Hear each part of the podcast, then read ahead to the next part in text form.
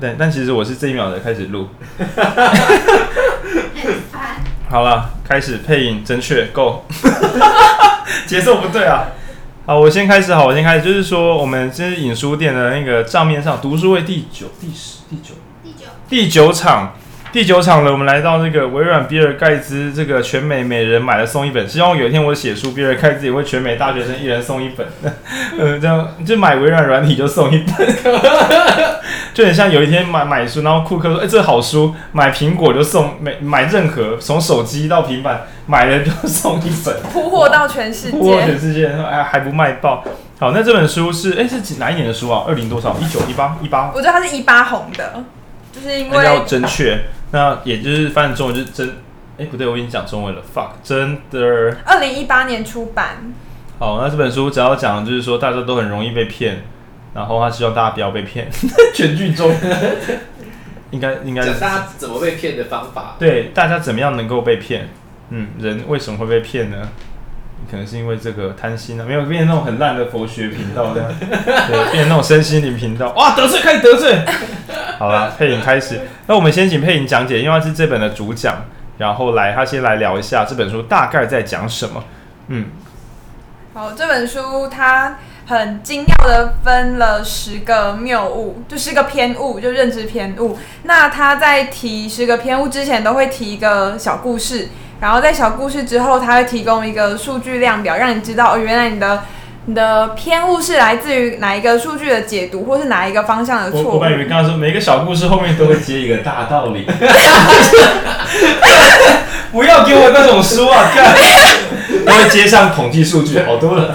可是他最后真的会有一个大道理。对，最后还是有个大道理，就是这个偏误是怎么来的，我们可以怎么小心的处理它，把这份情传下去，把这份偏误传下去。每个小故事后面都会接上集的爱情。那每个小故事后面都说像极了，哎、欸，这个梗是时代梗哎，这个以后的孩子听不懂，这些大哥哥大姐在公司大小，像极了爱情。好，那我们回到正确。好。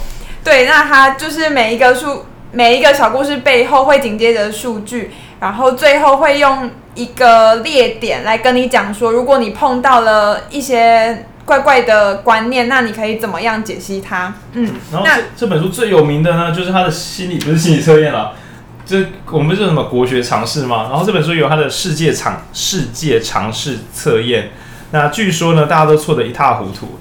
我们现在也是配你念个一题，然后大家在心中。给个答案，然后可以再公布一题的答案。反正这边的这个其他朋友也可能没有背答案，我们来测一题。好，那第一，那就一题。现今全世界的低所得国家里，低所得国家多少女孩会读完小学？A 二十 percent，B 四十，C 六十。哇，就是很穷的地方。女性读小学比例有几趴？二十四十六十？嗯，请选择。哎，季贤，你先猜。当然猜六十啊。对，这种 一定要往上猜的啦。对啊。那文君呢？我也觉得是六十。啊，很有把握。我们新朋友九九汉四十，猜四十。答案是三十五以上皆非。没有啦，干，错在因为我不知道你还可以这样作答。好了，答案是什么呢？答案是六十。那我们是不是可以不用读这本书？可是那是因为你已经知道这本书在讲认知偏误了，所以才退后一点想去猜它是六十吗？还是你真心觉得它是六十？因为你会这样问，就一定是不是啊？那不那是解题技术的部分。你会想这样问，是因为你强调的是低收入、低低低低度开发国家啊。哦。对啊，这就是老师骗人的时候最喜欢用的。那如果选选项 D 是八十，你会猜八十吗？还是它是六十五？你会猜六十？没有啦，应该是说这个数据到底是我们是怎么判断出来的？对啊，怎么判断出来的？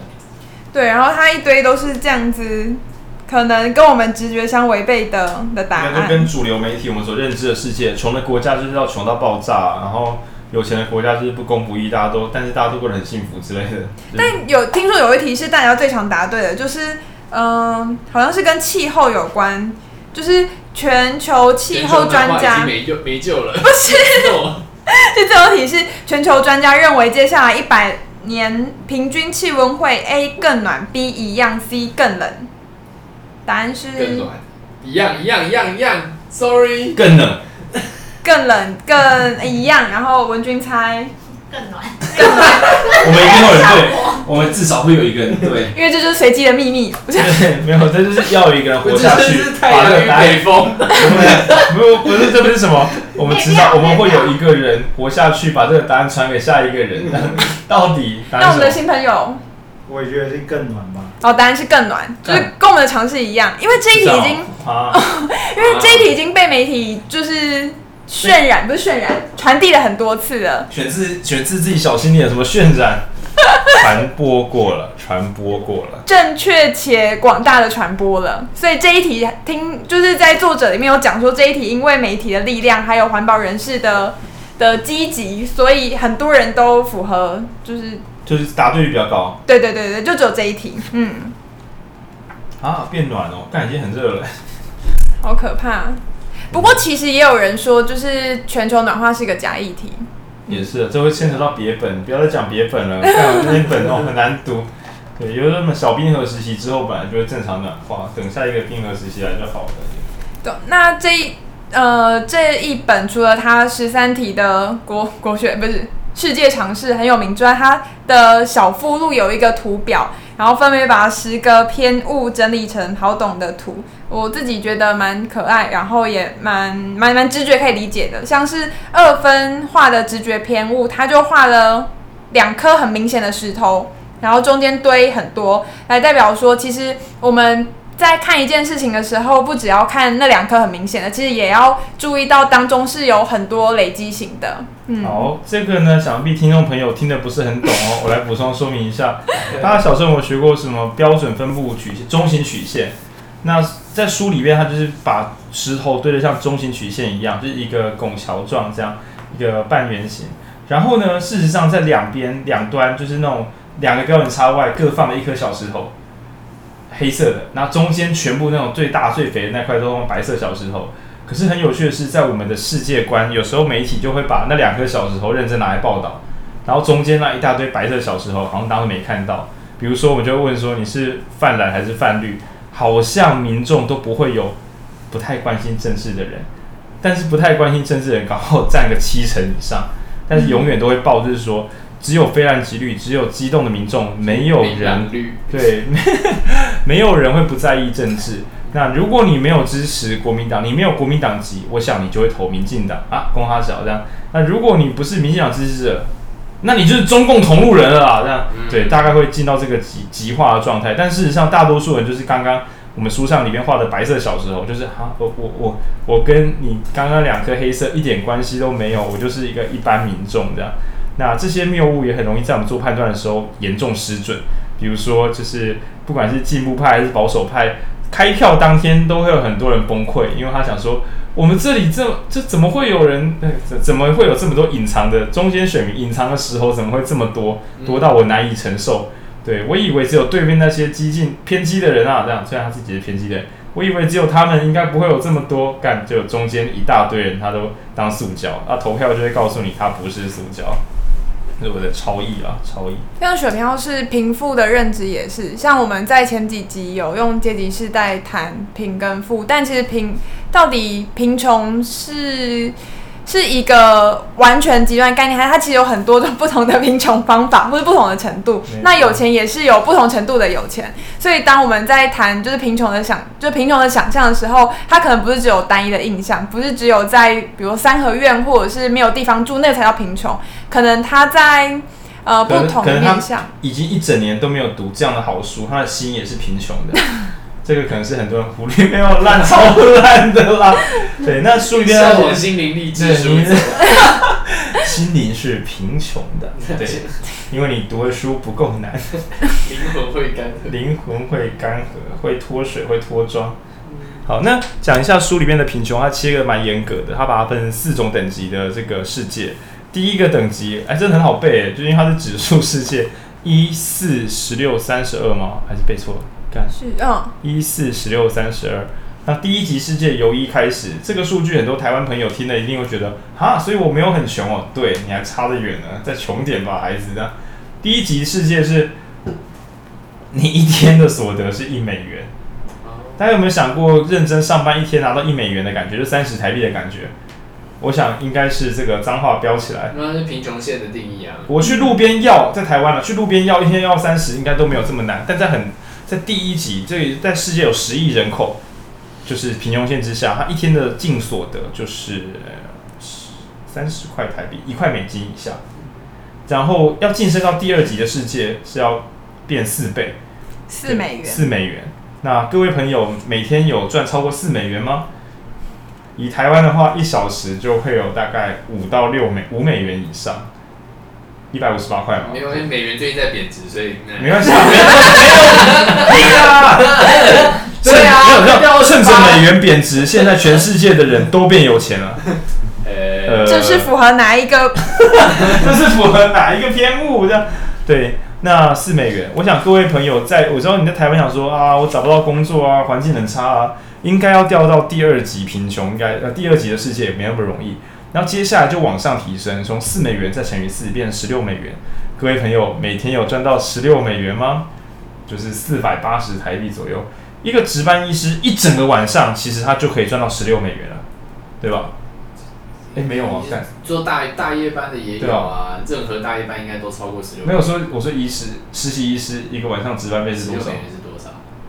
等一下，我存一下嘛。你要算现在的币值。十六乘以三十等于四百八。四百八其实用用时间来算也是蛮少的。没有，我是说你们值班费一晚上是多少？intern 的时候。太痛苦了，我有点忘记了。有五百块吗？一千块。一定有啦，一定有。那就好。你看，像实习医师，他们一个晚上就会脱离第三级世界的这个贫穷线，对吧？也是超过五百块。那第四级的世界，就是对他来讲，这个世界以上就算富裕了，每天是六十四块美元，诶，是六四吗？三十二，三十二，没错，三十二，没错，三十二，大概一千五、一千六左右。哦，这个就跟我们的世界开始趋近了，日薪一千六，可是它是平均，所以如果你三十二是三十二，一千块了啊，烂，今天的我好烂，但今天今天两个读书会了，好累的。三十二大概是一天一千块左右，跟台湾现况有一点趋近。如果你是一个月三万块，不是，如果你是打工最低工资法的话，应该反而也很容易就突破这个每天一千块，因为五小时就已经六小时就到了，六小时的打工就有了。饮料店六小时，你就是世界上最富裕的那六分之一，因为是六十亿人，只有十亿人口是在第四级里面。嗯，对，的确是，的确是。也就是听到这边的时候，也许朋友们大家会有混沌，说：干，我以为我很苦，结果我是全世界最幸福的人之一哦。我、哦、这个其实是啦，对，而且我以台湾的，你说这四集里面的人口数占占比？呃，十，第一集十亿，就真的很穷苦；第二集三十亿，第三集二十，哎不，哎，对，你讲的对，哦、是七十亿人口了哈，刚我讲错了，所以是十、三十、二十、十，嗯，所以是七十亿了，刚我背错，我背到旧数据。哦，你是全世界最幸福的七分之一呢。好了，可能还不够哦。可能以台湾来讲，搞不好可以刷到什么百分之一以内哦。因为台湾的工位跟对我们健保啊，还有那个治安的程度。可是你只要想百分之九十九的财产在百分之一的人身上，你就你就不能直接切大国家。就是你的你的你的。没有没有，那是人那是财产，可是我说的是人数。呃，嗯，对哦，人哦，人数对啊，嗯、就是即使少部分人持有超大量资产。那我们会过得好跟不好，还是跟手抽，就是我们在哪里出生有关系的。嗯嗯，对对对，因为就算有钱人变少，你只要抽抽到一些状况不妙的地方，还是会超级苦啦。还是会落在贫穷线以下。对对，嗯，好吧，大家很幸福啊！今天晚上就到这边，谢谢大家。没有了，好的。有啊，不是说那个哎，是李克强吗？你说新加坡不是？不是讲错了，不是他说中国中。那个那个某一个总理在在人民大会的时候，突然发表了，就是还有多少中国人人口生活在某一个水平某一个水平线下？对啊，是李克强啊，还好没有。厉害厉害，因为他要他要他要推翻习近平，他要就是有点像大家就大家都揣测他是他是要打脸，就是中国是一个很强盛的国家，这个这个幻想。哦哦哦哇，勇敢的人。对啊，嗯，好啦，这一步认真。不会，不会，你讲的很好，配音有话要说。所以后来他有达到他的效果吗？没有，大家就网红崩溃，就说怎么可能？怎么可能？那就是在都市人都不会相信这种事情。就是他们的小粉红们很压抑，太 中国还有人贫穷，对，中国还有人贫穷，所以这个是，而且你知道这很闹，就是说党中央有人说谎，党中央会有人说谎，党中央有人说不，啊啊，就是那个系统的自相矛盾开始，很像是那种我就是那种科幻片里面讲一个矛盾句子会让机器人自己直接烧到坏掉，那个啊，西部世界，对对对对，说就是威斯的最后怎么逃脱攻击？他就是把他就是让那个系统过载，对，给一个矛盾的东西让它过载，像中国人也可以给他矛盾的东西过载。李克强，李克强表示中国还有人贫穷。李克强是我们中国的高官，高官不会错，中国没有贫穷。李克强说中国贫穷啊，啊，就坏掉。我刚原本在想说，他到底是失真型的直觉偏误，还是宿命型的直觉偏误？因为对中国人来，广大的中国人来讲，他已经是一种信仰，就是领导人讲的是对的，所以领导人不可能是错的，所以其他人讲领导人是错，那就是错的。也可能是演话，就是说领导人是错的，被天择掉。哎、欸，这干这是笑点吗？这样不能笑，我都我没有笑，我刚刚忍住。刚刚的笑声是配音，不是，是季贤。哦，你你不是最大声，你最麦克风。对，你喷我麦，我都很小心。我感觉地狱梗靠近我了，我自己就忍住不笑，这样。对，就很那种闭气，真的很可怜。怎么？你刚刚说什么？还有宿命型是什么意思？哦，宿宿命型。你看这个比星座有趣多了。好了，宿命我来解释好了，我要一直补位。这个宿命型偏误呢，你可以想的是软烂的家长跟他孩子讲说啊，你好好读书考公务员啊，弄那些五四三没有用啦。就是过去一定有一些结构，它不可改变时，现在是这样子。不要争什么女权，不要争什么劳工的权益。如果它可以改变，它早就改变了。它必然是因为结构上有问题，所以使它一直变成现在这个样子。哎、欸，有手机在响。哦，哎、欸，这个收音很好哎，我还是听得到。对，那就是宿命型。那宿命型的麻烦是什么？就是我之前去一些年轻朋友，就做政治的朋友，我就很认真的讲说，呃，我为什么要讲宿命型？因为很多人会说啊，那些长辈没有用啦，他们就是假新闻啊，蒋经国什么来，就是啊，没救了。对他们来讲，长辈的政治观就是他们的宿命，已经不可改变，我们只能期待后来的人。然后现在的政治也不会变好，因为我们的长辈没有媒体试读的能力，所以只好投我们的反向，让我们的日子过得很苦。那是二零一八之后的一个很糟的一个气氛。有一些人，那我就跟他讲说：“哎，你觉得我们现在局面是不是很差？”那大家就对啊，干叭叭叭。我说啊，你知道台湾曾经有戒严吗？你觉得戒严那时候的人要怎么期待有一天他们可以民主投票？你觉得那时候的人都可以去努力，你现在是在靠北上小？对，你只是因为比较脆弱，而历史也不是给你这种改变的，是给那些还相信可以改变的人改变的。然后大部分人都是跟顺风车，你的长辈可能也只是说没有啦，什么言论自由那个没有用啦，然后就有言论自由了，他还是去投票。他也不会说年轻的自己才不相信，就像马英九曾经说不要总统民选，就他自己还是选总统一样，有很像说读大学没有用啦，报名真香，对，就是像这样。那事实上，很多人的宿命论来自于，比如说环境的不同、技术的不足，就像很久很久以前的科学家，甚至他们可能会说不可能，因为怎么样怎么样，科技的限制或什么。而那个限制，台积电已经打破。对，我要业配台积电越来越像骨癌。对啊，因为就是在他们想象中，就是晶片的运算跟什么什么摩尔定律什么都是有限的。但是，呃，那可能是科技的局限，那也有可能是局部的改变导致全体局面的改变。那当这些东西都把它排除掉之后，你就很容易陷入宿命，就是你现在所看到的一切就是最终的答案，请不要想改变它，因为世界本来就这个样子。那这个其实也是一个很很显而易见的大偏差，就你能想象吗？有一天哦，有一天就是台湾人骂总统，你能想象吗？他听到这个朋友一定说：“公三小，现在不是李登辉死了，大家也是爽爽骂他。你看，曾曾几何时，总统死掉，大家可以不用在路边跪。嗯，对哦，真的，对，那就是宿命是可以破除的，只要就是大家可以技术的更新、观念的更新，然后还有互相影响等等，就是都是有机会的，对吧？所以，所以简单讲那个宿命那个，我觉得蛮有趣的。嗯，而且书中也有提醒说，其实改变都是非常的缓慢的，就是哪怕只是一点小改变，都会造成后面整个结果完全不一样。然后那些结果是我们过去的人没有办法想象的。所以还有一个行动小指引，就是去跟你的爷爷聊一聊吧。就是你要去呃理解上一代世代的想法，说不定你是透过网络，但或者是你身边的人，你可以跟他聊聊世代价值观，就会知道原来自己的生活呃是以多么不一样的速度改变。嗯，对。刚刚这集好像在。缅怀里灯辉的感觉也不错啊，也不错，啊，真的。因为就是只要说这各种小小的改变，也没有啦，这是大改啦，这辈子都没看那是大改。对啊，那不是什么小小的改变，对，显蛮显著的。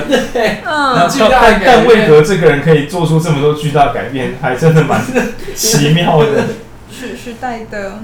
的进展，那里边还有一些谬误，我个人蛮喜欢的是，它比如说恐惧啊，然后还有一个叫什么怪罪，第第十个，第十个是第九是怪罪，第十个是急迫性。那有一些呃，他这本书讲正确吧，然后讲说人们可以怎么犯错。那有其中有三四个犯错，我觉得都是一样的意思。那就是出在人的那个远古时代会有什么战与逃反应。那比如说我们的，我自己觉得我们的祖先都紧张兮兮才对，因为如果我们的祖先很 chill，他就过世了，就没有我们了。比如说，我们的某一个祖先的朋友啊，你我的祖先的朋友，在草原上看到狮子咬死自己的同伴的时候，这时候他有两个选，第一个是干干干干干干干，然后就跑掉了。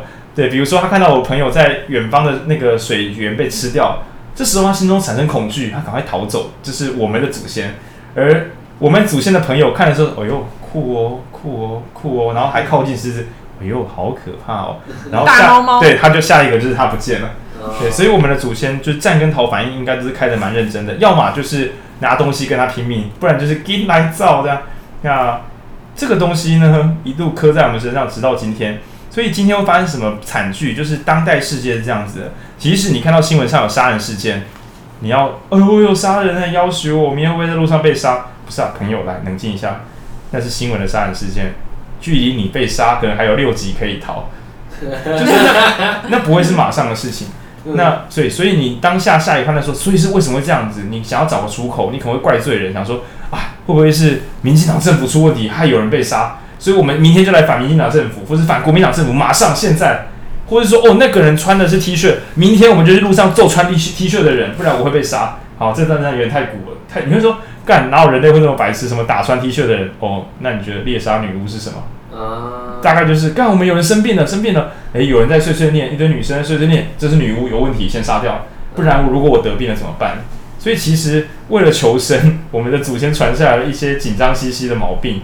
Uh、那但在这个没有这么危险的年代，其实那些乱七八糟的行动判断很容易把事情搞得更糟。那就比如说最近可能台积电，然后你买了，比如说去年你买了，然后哎呦跌跌五趴了，哎呦世界要毁灭了，赶快卖光光这样，呃。对，就是到底在卖什么？时间会告诉你答案。对，就是我们的那个紧张 紧张因子，不要说浪漫因子，我们的紧张因子可能帮助我们的祖先求生，但在这个其实不太会怎么样的世界，就可能会一直制造很多失误，尤其是想控制我们的人。书里面有提到媒体、社运团体，还有政客，简单讲就是政治力的操作。这些握有政治力或影响力的人，超级喜欢用各种偏误骗我们快速去行动。赶快行动，大规模的行动，因为他需要我们的行动带给他们力量。所以其实可以讲说，制造偏误或者散播，就是一些有呃有选择性的消息，不只是我们的敌人，也可能是我们的朋友。对，身为 KOL 就是要好好的带风向。丢了。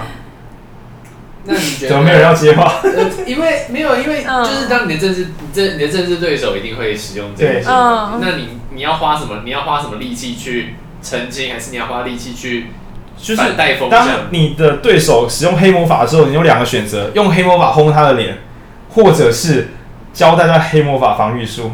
没有，或者是就是说大家禁止使用黑魔法，因为你歧视。最好对方会禁，对吧？对方那么乖，没有啊，太难了。请不要用假新闻黑魔法，就变成就变成那个言论言论控制啊！你没办法，你没办法说，你没办法说别人的，不然就可以像 PPT 啊，就是禁止台大学生注册账号。哦，以外啊，台大以外，禁止台大以外吧？哦、对，台大禁止台大做的这样，他就违背本意。对，因为我们讲黑魔法是什么？就比如说假新闻，嗯，或者是说煽动性言论，这是可以带动人群的。那假设对方玩这招，那我们现在怎么办？嗯，但这样说好了，其实呃，在二零一八选举的时候，也就是假新闻带风向被最被讨论的一年。对，事实上，我觉得是保守阵营学会了进步阵营的黑魔法。哦，因为这些带风向炒作跟带动热情的技术是从进步派开始的，因为保守派本来是不用带风向的，嗯，保守派本来就有钱，本来就有社会地位。你可以想，就是以前国民党时代，就是本来既得利益者就是胜选方，嗯、是进步派必须号召民众说，我们要更好的世界，我们要更好的政府，我们要改革，号召大家，煽动大家情绪，使大家愿意去改变政治。然后这个在近代是什么？就比如说同婚游行，或是说呃太阳花学运这些东西，我称它为就是这个年代的黑魔法。它可以不太花钱的号召极为巨大的力量去改变政治，然后我们一次一次的放黑魔法，直到我们的笔记纸被保守派捡走了。他说：“哎，我觉得他们这个游戏蛮厉害的。”对，我我记得我看过，不是这本书，就是说。嗯进步派跟保守派的弱点不一样，嗯、就是你你一样是偏误，可是可能进步派就对这种性别歧视或者是然，就是少数的少数少数少数的受迫。受迫，非常的敏，哦、这种假新闻非常的敏感。嗯，然后进步派就可能对于就是保守派会保保守派就会对另外一方就是可能是权益受损，我们大家的权益受损，年金改，对对。呃对，就是两方双方的弱点不一样。呃，进步派只要不够进步就会燃，保守派只要不够稳定就会燃。对啊，对，但原则上两方的弱点，对黑魔法的防御力都蛮薄弱的。对啊，就是这个意思。对，所以会出现比如说，呃，统派的长辈相信蔡英文是李登辉女儿这种智障新闻，然后独派的长辈可能会有人相信。就是蔡英文什么贾就这贾伯斯这样，就是觉得他其实是中国派来的大外宣蔡英文，因为他没有现在就马上台独，就是反正判断力弱弱的人，什么假新闻都吃得下去这样。嗯，所以哦，离题再离题一下，就是最近李梅珍假假 假论文假论文的消息，会引起国民党另外一个就是精英算精英派嘛的反弹是。也也是因为这件事情吧，就是呃，以往好像大家里面在抄都不会这么慎重被讨论，可是因为他这次是抄中，就是中山大学学位的抄袭，然后也公开的承认，就是这件事情确实是他不对，所以很多像呃朱立文或是学者学者出身的国民党籍的人都会觉得说这是他们无法接受的。哦，是有有说。嗯我不知道哎、欸，有有一些啊，比较少数，嗯，哦，我没发现这件事情，很很少很少。我就想说很惨的，就不落井下石了，可怜呐、啊，还是要笑一下的啦。对吧？我想说他们其他那种真的有自己写论文的国民党，应该觉得哎、欸、太夸张了吧？所以有些就忍不住就出来讲几句，忍不住忍不住这样，讲的很优美。嗯，好。人在哪？我们现在人在哪？我是谁？我哦，刚刚讲的是黑魔法的互相攻击，比如说进步派的使用学运，即使我们的立法委员席次少很多，还是可以进攻立法院去改变政局。保守派就觉得说，好啊，民进党虽然当选了，但是我还是可以，我也来号召罢免嘛。黄国昌也在戏子，你是我就是找你开刀，我还是可以号召大家去弄你。那甚至到公投的时候，当呃我们呃进步派好不容易变出公投的时候，保守派发现。我找到公投弱点了，就是东西太复杂，你们太进步了，你们不知道长辈根本读不懂这些东西。我发小抄我耳语，我就可以让你以为的公投变成我们的公投。那其实我觉得是他们掌握了散播讯息的能力。当年轻人在二零一六觉得耶，我们有脸书，我们赢了。然后二零一八年长辈，你们不知道 LINE 是什么，你们不知道 LINE 是怎么操作的。对，然后在另外一边，我们以为我们有科技，但他们拿到了自己，他们写出了自己的新咒语，然后把。进步派打的打的落花流水，对，但是这个黑魔法的进攻呢，本来应该继续越演越烈，就是说进步派想说，那换我们来再放一些新的假消息去吓他们，但是有一些那个年轻人就是年轻人，实在太善良了。他们反而说：“哎、欸，还是我们来教黑魔法防御术，两边的黑魔法都取消掉，没有用，这样好不好？”所以就开始跑去公园讲说，教阿公阿妈怎么判断什么是假新闻。可是你这一教，你也很难再煽动他们，因为你是一次全部破解掉。嗯，对。然后就像我大专中的学弟，他跑去那个菜市场 去用台语跟阿公阿妈讲，说什么红色渗透是什么，假新闻是什么。对。但是你知道的，你每跟他们多说一些这些话，他在判断媒体的时候就会多一分谨慎。所以其实是全面削弱的一个技术，最后搞不好只有剩年轻人会被假新闻骗这样，没有，这是乱我乱讲的。年轻人被假新闻骗也不是新闻啊。对啊，对啊，我觉得不一定限制于。这应该也是一个偏误之一对吧？对嗯对因为之前那个时候不是有那个剑桥分析事件嘛？对，就 Netflix 上面有那个纪录片。剑桥分析对，对他那个时候，我记得我印象最深刻，他有一个案例是，他去一个不知道哪一个比较偏远国家的小岛，他们要选举，然后主要的人口的族裔就是呃印尼印尼人吧，然后另外一边应该是非洲人，然后他们就是有一个组织，他们就去煽动说，我们要告诉大家，我们都不要投票，因为都很烂。嗯，嗯，但是最后的结果，因为他们要造成的是呃印尼这边还是印度，我有点忘记了，反正就是另外比较保守的这一边，他们虽然会去参加这些活动，但是他们最终还是会听父母的话去投票。去投票，对，所以他们就达成了他们一开始的目的就是假装叫大家都不要投对，但是他们自己人总是会去投，对，然后就让对方挫大大的挫败。对他们还真的不投票，因为他们可能觉得自己比较进步吧。对，不投票比较进步，去造成他最后他们想要的照结果这样子。反正就是大家都会骗人啦。这集就这样，谢谢大家。一直想要乱下结结论这样。哎、我我有时候在想，就是进步派或在讲社会人士，我都会觉我要重复一下这个书名是什么？哦，这这个书名叫做《正确》，就是教大家辨识一些错误的讯息。对，对，然后认知到自己是无知的。也可以教大家怎么编织假新闻。我是这样想的。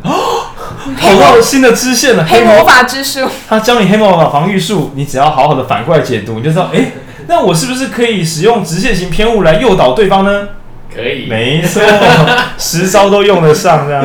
对，所以想要骗人、想要带风向的朋友，一定要买这本这本书这本书，因为连比尔盖茨都觉得这是一本好的黑魔法防御课本，你怎么能不好好的使用里面的黑魔法呢？好，可以。哦，没有，我只刚刚讲就是 就是其实他当然刚好你有讲到政客，呃，还有政客政客、媒体、社运人士对对对，很常利用这些黑魔法来造成偏偏误。然后其中有一家专家也是，就是专家与社运人士的章节里面，他有讲说，有时候甚至专家不专于自己的领域，就是他他可能是工位专家沈家，正南吗？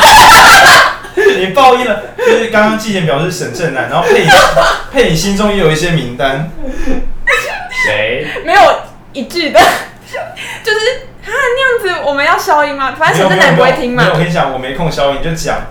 哦，没有啊，就沈正南啊。靠背啊！你知道吗？我们有地址，所以如果这里火灾就是沈正南放的，哎，哎，是不能，我们要说这是开玩笑的。不会不会不会，这样就没有人，就会有人放火想采访沈正南，我会说不要乱放火，这里不就是淳朴的民众，请不要这样做。不会，他不会听我们这种偏门的 podcast。就就我们地点打到隔壁间。哦、欸真的，我叫我每次来都叫 Uber，没有一次真的有载到地址。真的，我都有都有叫到。就总总之，这是一个单一观点偏误。第一个是很呃专家，就是他虽然是某个领域的专家，可是他可能会觉得自己很懂，所以他去插手别的领域的事情。比如他是个工位专家，跟他讲的是地质学，不是他是个歌手，但他讲地质学，他说什么下大雨就会导致地层滑动，像这样，哎、欸，干是真的，就他讲的真的，他是不是有读 paper？干然后他里面除了在讲专家有这样问题之外，他另外一个身份是社运人士，然后社运人士也很常就是呃有意无意间的把关注的议题放大。之前就有一些名单，你靠背啊，不是所有都，我没有那么，你不是要站拿出你的独孤九剑一起上呢？不是感觉是一个必要之义，因为他就需要借由渲染，需要借由关注真。的，文君有一些名单，没有，文君没在听。而且我自己觉得有时候甚至他没有意识到这件事情，他只是有点像是我是一个锤子，我看到很多议题都像钉子一样，法锤，我是人民的法锤，人民举我，我去锤。就是他已经太习惯用单一的观点在就是思考某一件事情，所以他看到某一件事情都会觉得这跟这个议题有关系。OK，反正就啊，这里面的一个偏误，它也不是只有十这十大偏误，因为呃，他是左派就很容易啊，或者它称为工具偏误，或是什么单一观点。单一观点我，我会用我的说法，我说工具偏误。然后比如说我超级会行销，所以每当有人来问我问题时，我就会觉得这问题在哪里？行销，因为我的世界这个是一个好解方。嗯，嗯，就比如说你是某一农业的学者，你看到城市的孩子痛苦，于是你看一看之后，你就说这问题在哪里？行销。农业，因为他是农业专家，这样对。然后你问他国防、外交等等问题，他最后跟这问题都出在农业，因为他手上的锤子是农业之锤，他这一招可以解决所有问题吗？不尽然，但它只有这招可以解决问题。嗯，那我们今天在读书会的时候有提到，以台湾来讲，还会出现就是热门关键字之锤，比如说二零二零年的时候，可能就会觉得什么地方创生，地方创呃，可能二零一九年地方创生之锤，只要拿这个锤子敲下去，整个城镇都变好了。然后可能更久以前有什么群众募资之锤，任何问题只要用群群众募资给它卡了，然后一切都会修好。对，所以很久很久以前有一锤叫做什么大学之锤，只要每个人都有读大学，台湾就会不一样。大学是谁敲下去，对。那这是什么？就是当代最流行的热门关键字，使当时的人都一起脑腔，觉得说这一招有用。比如说网际网络刚开始发展的时候，就网际网络可以解决一切问题；或是智慧型手机刚上市的时候，觉得啊，有了这个，我们就可以。就有多年之后有脸书，或者是有更多软体，才开始有十几年前大家想象的智慧型手机年代。对，就是我觉得那个工具单一观点谬误，它里面讲单一观点，那我就说工具谬误，小心你知道的东西，你会的东西，严重的骗了你自己。对，就嗯。之前刚刚有没有想说些什么吗？本来想说些什么，但是算了，那个梗图，因为。就是之前看到每个人都抓来做放流，没有啊，乱讲。因为因为就是你你本来倡导某一个议题，你就只专精这个领域，啊、这件事情好像有一点难解决，不好，有一点难解决，因为嗯，你不可能，你不可能没有一个，你你要在一个，你像你要有一个主导权，你要你要呃，假设假设你今天坐在这边做广播好，嗯，你一定是某一个专业的。就陈文茜就会说他是什么 bra bra 世界观 bra 的，他他就也就是说对季贤觉得陈文茜可以没啊要放火啊，就是比如说有一个专家，他的专长是世界观，就是他的理论都是由世界观作为出发，他讲的时候难免就会有个前提，就是世界观是重要的，而且它可以解决很多我们现在的观点的障碍物 bra bra bra。但是不尽然如此，它可能会出在别的领域上，别只是教育文化，或是甚至搞不好是经济，是经济流动出了问题，而不是流动性出问题，还是搞可能是医疗卫生出了问题，所以导致他看到的那个以为是国际观，但其实是别的学门、别的学科。所以好的谈话性节目真的要常常找认真的、认真的真知识分子来。对啊，但是认真的知识分子又可以讲到大家听得下去。也很难啊。对，那大家听不下去，节目本身就是吃土，所以为什么公式现在民进党要握在手里面？啊，哈？为什么？停下来。没有了，这是梗。大家没有笑。没有。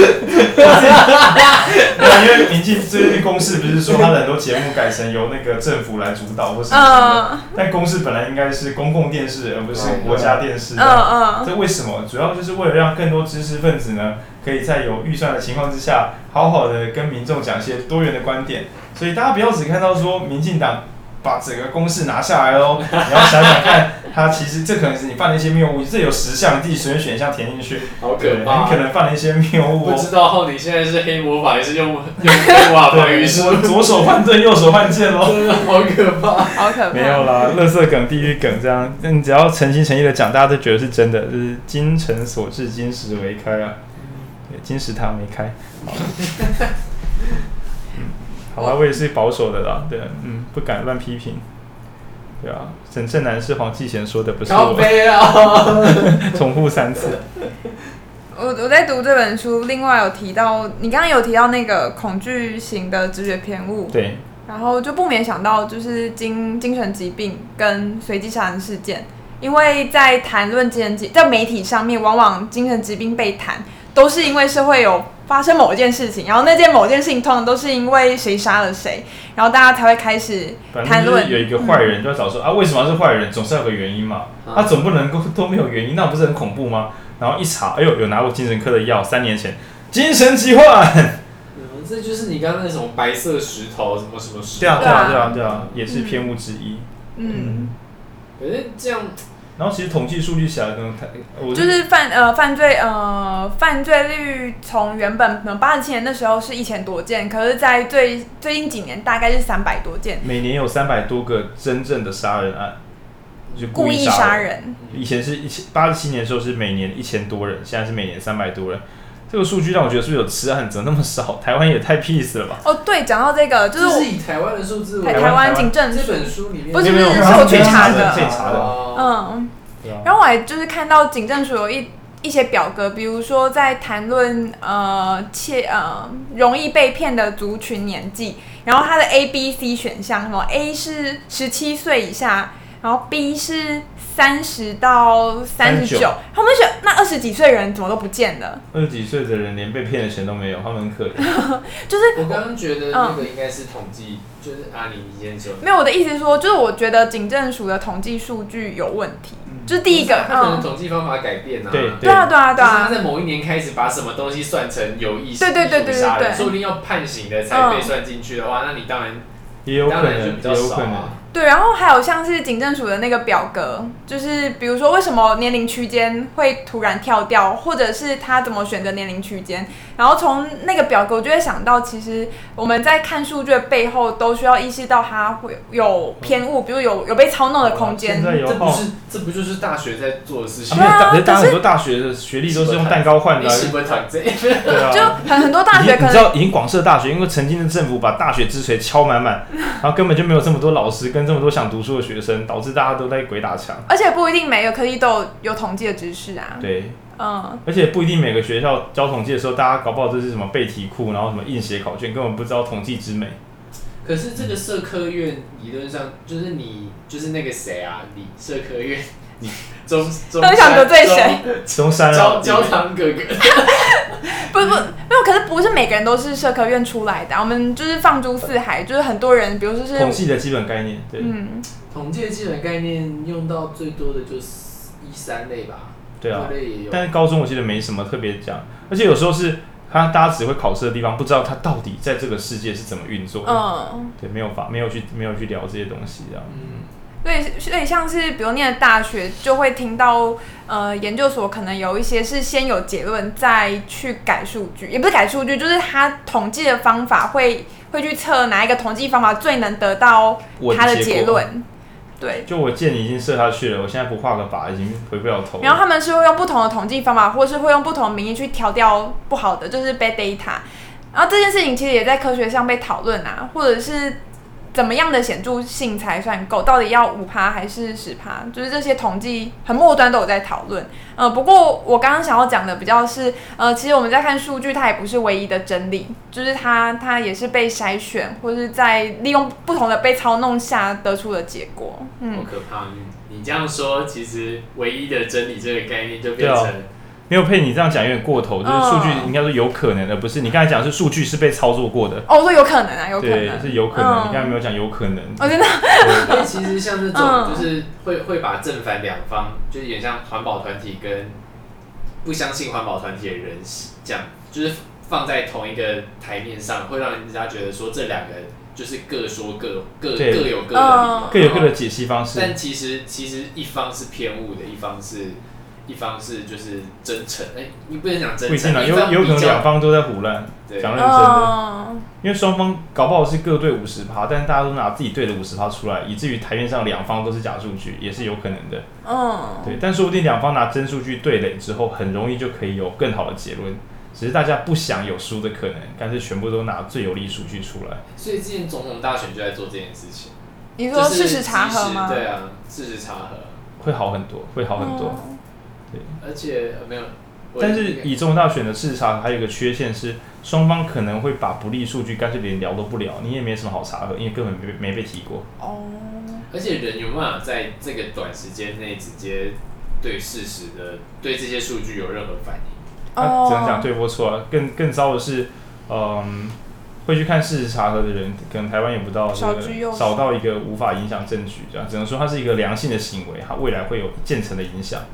对，刚文君，我问他说这本书在讲什么，就是说让统计学不好的人，哦，让统计学不好的人有。适合统计学不好的人多看看，因为我觉得像是刚刚讲的这些就是基本统计学，对啊，就是或者是呃，好啊，可能不是大家都修过，但因为像社科院一定会修过研究方法，他是台大经济。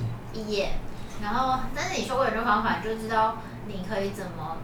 应该说就跟黑板函数一样，你知道什么样问题有问，就是会造成多偏误。你你知道你做做研究的时候要小心什么，免得你做出来研究是屎。对，所以你反过来看到大家的一大堆统计数据，想说啊，你这个东西确定不是屎吗？对，你怎么知道你统计出来是对的呢？你知道怎么样设计初步偏差的题目，你就知道怎么样防守偏差你想要结果的题目。嗯，嗯，对。所以后来仔细想，就是修完统计课或短这本书，都会觉得认知到真实的世界好好好难，嗯、就是是是需要花。你说真实世界的人智商很低吗？你在讲什么？不不，我的意思是说，就是 呃，他需要耗费的资源是多的，就是呃，所以为什么大家会就是欣也不是欣然接受假消息，是他没有意识到这是假消息，也有可能是他身处在一个很忙碌的的身心环境。不是不是，我我我觉得是要能够。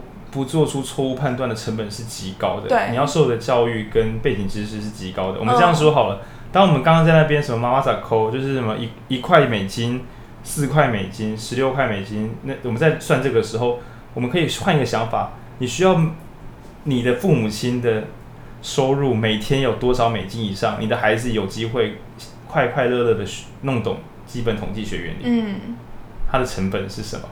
对，那也许说世界就只剩下可能 搞不好只有现在二十分之一以下的人有机会去读这个东西，可是他有机会又刚好没遇到老师，或是他的教学体制刚好不是很在乎这些东西，嗯，那又是又错过了，所以最后可能只剩下极为微小的人有机会接触。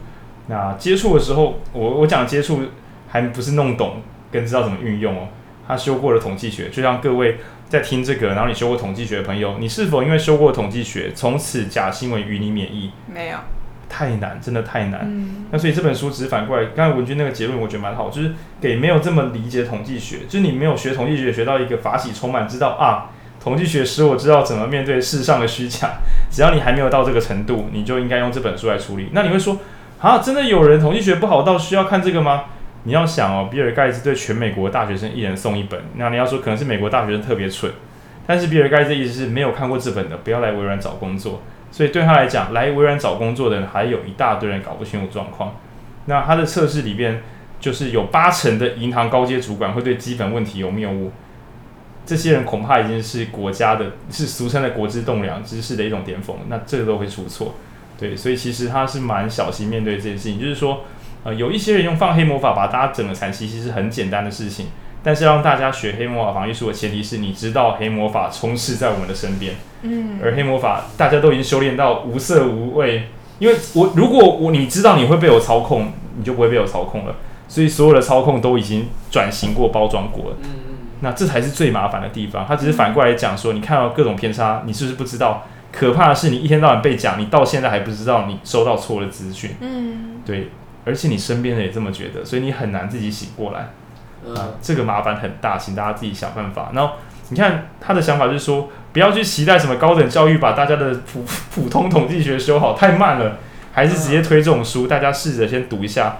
所以他最后两章讲说，一个是教育，但他其实蛮悲，我觉得他没有很乐观，他直接讲第二，他的第二个小小提醒，或是职场，每当职场有人在讲蠢话的时候，哈，送他一本书，跟他讲一下这个有错，你这这个提醒可以高速的把真的资讯还有。一真的资讯可以传出去，二你可能收到假消息，这个概念你埋在别人心中，嗯，他就有你要全面启动要十周年了嘛，你把这个 这个震动的陀螺放在人家心中，他就觉得哦，我可能是错的，这个就很厉害了，对。哎、欸，这样子沈博洋的功就是贡献很大，啊，因为他把政治的消息有假消息的这个观念，在二零一八年宣传的遍地开花。就是好像那时候人人大家都有意识到，哎、欸，这可能是假消息。然后有时候可能是自娱于人，但有时候也是一个警惕。如果是我的话，我反而会说是护家盟改变了台湾。哦，就是是大规模的假消息战生效，嗯、然后使得心生恐惧。对，使得大家知道说这个东西真的他妈严重，真他妈有效。然后他刚好没有把台湾整个人打烂，他就是打了普遍的疫苗，他做了普遍疫苗，让全部人打一轮，然后使所有人发现说。我不想跟家里的阿公阿妈聊天，聊那些政治或什么干。可是他们被打了病毒之后会满地出来咬人，我还是回去打个疫，帮他们打个疫苗好了，怕爆。对，就就其实也是一个国内的这个政治演习啊，还好不是在什么统独投票的时候出爆，哭啊！对啊，所以我就我都抱这个乐观的心，真是一个乐观的人。如果这样，我们可能今就是昨天就要跪了，没有。没事。对，对 对对，那个李登辉出殡，大家去路边跪的。嗯嗯，大概是这样的求真之书。黑魔法之书，但是里面它后面其实我觉得蛮蛮温馨浪漫，有一段不知道是不是我误读，就是 Netflix 里面有讲，就是我们的有钱人比尔盖茨，他是没有什么知道吗？他没有什么买不到的东西，嗯，所以他就决定去，就是把疟疾变不见，或是让那个非洲有马桶，因为他觉得这好像没有这个，是我乱讲，变不见，对，因为对他来讲，这个要展示财富的极限呢，就是把世界变得更好，因为这最贵，真的很屌。但是有一段我忘记是他女儿，如果有讲错就跟我讲一下。是好像是他在跟他女儿讲这些的时候，他的女儿觉得这还好，他觉得比尔盖茨这个不温暖，这还好。你只看到数据变少，可是某一些受苦的人是感觉不到的，就很像量化跟质化。哦，就是对，呃、这有点严苛啦。经济有变好，可是我没有感觉到。这有点严苛。就比如说，呃，就是假设今天全球的暖化从三趴改成一趴，或者零点一趴。全世界只有几十个人哈，以台湾好，我们回到台湾脚本，台湾的政治变好了。现在每年呢、啊，在台湾只有二三十个民众的房子被政府强制拆掉而已。但那二三十，啊，不是说太多，你觉得太多？在台湾每年只有五个人被公权力强制的脱离房子，然后拆掉他的家。尴尬了，就是那我们现在是好政治吗？因为像比尔盖茨，他就是被问类似的问题。本来他他在比比尔盖茨本来的世界里面，每年台湾有五千多人房子被拆掉，在他的努力下，每年剩下五六个人被拆掉，被拖出去揍。然后他的女儿大概的意思就是说，你没有看到这些人苦痛，你做的不错，但是那不是一切。也就是书的后面有提到。就是你要注意这个世界的两两种真相，一种是数据构成的真相，因为很多人是不看的，用瞎猜，先瞎猜。对，一个是数据的真相，一个是个体的真相。嗯，那都是真相。所以，我们这本书讲正确，就是什么才是真的。然后，我们也许会瞎猜，想说什么，哎，什么女性比较不会开车啊，或是各种数据型瞎猜。但是，你拿到真的统计数据，而且是有无谬误的统计数据。就不是我们前面动手脚的，而是哎，你尽可能公正的去查明数据之后，发现哦，原来这世界长这个样子。那你现在就有第一种正确了，就是真实世界数据正确。但他希望你还有第二种正确，个体正确。它可能只是微小的尾数，但那一切都是真的。那都是一个人。对对对，那都是真实世界的一部分。那你会想说啊，我干嘛管这么多？这个呃，这样有点吹毛求疵啊，太夸张了吧？那他举另外一个比较可爱的例子，就是。是工程师什么把脚送进电梯里那个？哦，他作者本人。作者本人呢？他是一个，当然是一个有钱国家的人嘛。他跑去另外一个国家里面，把脚伸进电梯。电梯不是门要关的时候，像我就会用手去把它拨一下，让电梯门打开。对，就或者是用把脚伸进去，让他他夹一下不是弹开吗？他就他是去哪个国家？他去印度。他去印度，把脚伸进去之后，门夹住，就夹住了，然后就傻眼，而且他对，而且他还被那边的主治医师骂，就是说，干怎么会有人都读大学以上了，还要把脚伸进门里面？他白痴什么这样？那你看哦，也许全世界只有零点一八的电梯就会夹你的脚，但当他夹的是你的脚的时候，那就不是很妙。所以，如果你只把统计数据当做一切，那个。无限分之一刚好是你的时候，或许你就是不能承受那个人。那如果你不能承受，你要想那个数据的某个尾数，对那个当事者来讲，他也是不可承受的。就你还是有那个人文精神，所以你不要滥情到就是只用想象力，但你也不要无情到只看数字。嗯，啊，这样讲真好，讲真好。你看好认真哦，干嘛好认真？对啊，大概是安内啦。嘿，呃，阿阿神，我相信准备讲诶。没有，因为你在讲的事情就是。就是每天在医院做的事情。对啊，你说夹角的部分不是不是啦，就是医院的话，统计数据有数据。嗯，对，刚刚说这个这个，你有百分之几的？对，你有百分之几的啊？但是啊，你就是那，你就是那个百分之几？那对，该怎么办呢？对啊，就是几率是几率，但是个体就只有一或零。对啊，对你来说就是一或零啊，你没有什么好讲。对，然后他就说，不要说你好不容易弄懂了正确，你学会了统计，结果你看不到个体，那也是蛮可怕的一件事的。嗯，那那也只是你的世界仍然是不完完备的、不正确。其实这本书感动我的故事还有另外一个，他还讲说，就是作者他去非洲的某一个公卫基金会演讲，然后演讲说啊，就是非洲会在二十三十年内结终结赤贫，然后会。那呃，底下理事长就听完之后觉得啊，就是啊，你讲的不错啊，可是为什么只有终结赤贫？难道我们不能变得更富裕？然后富呃，像是我们非洲以后到欧洲旅游，都可以像观光客一样受欢迎，而不是被排斥的难民。就是他的意思是说，呃，你讲的很不错，你从西方国家的眼光来看，非洲只要终结赤贫就很好了。但我们非洲人希望的可能是更更不一样的生活。对，我们哎，事实上是哎，瓦干达黑豹那个体系，就是说不定在另外一个可能里边，它可以是被崇敬的文化，而不是只是一个很落后的次等次等民族这样。对，所以我觉得在想象想象跟你不一样的群体，其实要认知到自己是有边界或者是有有限制的。嗯，嗯对啊，那时候读到时候有一点震震撼，尤其是我们可能是算七分之一，所以。嗯，我觉得我在讨论贫穷，或者在讨论一些不熟悉的议题。这本书给大家最大的提醒，应该就是要认知到自己是有限的。嗯，嗯，我们知道的很少，而且很容易瞎猜，也很容易被骗，请大家小心。嗯，嗯，大概是安呢。好了，所以就是请大家多读书了，好，不要被骗。就这样，晚安，拜拜。拜拜。